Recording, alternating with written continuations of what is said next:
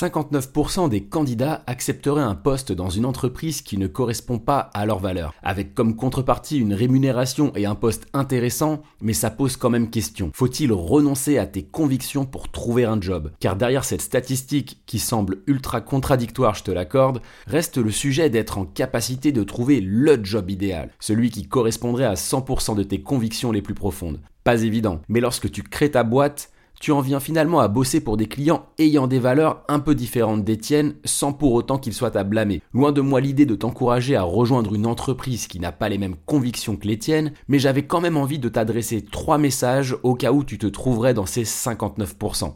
On voit tout ça après le jingle. 3, 2, 1. Bienvenue sur l'influenceur avec un grand H, le podcast qui t'accompagne dans ta vie professionnelle. À travers chaque épisode, je te livre mes meilleurs conseils pour trouver ta voie et t'épanouir dans ton travail. Je suis Guillaume Couder et je suis très content de te retrouver pour ce nouvel épisode.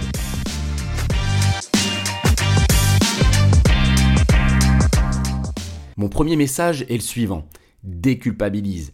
Chercher un job, c'est pas forcément une partie de plaisir. Savoir ce que tu veux, quel type de management te plairait, quel salaire, quelle mission, quel rythme de travail, bref, ça pose énormément de questions. Tes convictions personnelles entrent évidemment aussi en ligne de compte, mais plein d'éléments viennent finalement influencer ta décision. Mon deuxième message, c'est partage. Bosser dans une boîte dont tu ne partages pas toutes les convictions, c'est une super occasion de partager les tiennes avec tes collègues à la cantine ou en réunion. Certains te regarderont un peu bizarrement, d'autres les prendront à la rigolade, mais sois sûr que certains y seront sensibles. Mon troisième message, qui est en fait le plus important à mon sens, c'est que la réalité est rarement noire ou blanche. Et sauf à parler d'entreprises clairement toxiques, il me semble important de considérer qu'une boîte 1. Ça crée des jobs. 2. Ça fait vivre des fournisseurs. 3. Ça développe des savoir-faire. 4. Ça crée du lien social et reconnecte des milliers de gens à l'emploi. 5. Ça permet de lutter contre l'isolement. 6. Ça engage souvent des projets RSE vraiment cool.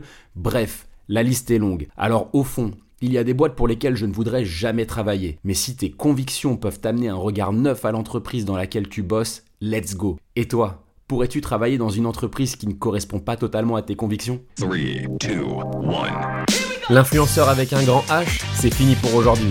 Merci d'avoir écouté cet épisode, j'espère évidemment qu'il t'a plu. Si tel est le cas, n'hésite pas à t'abonner pour ne pas louper le prochain. A bientôt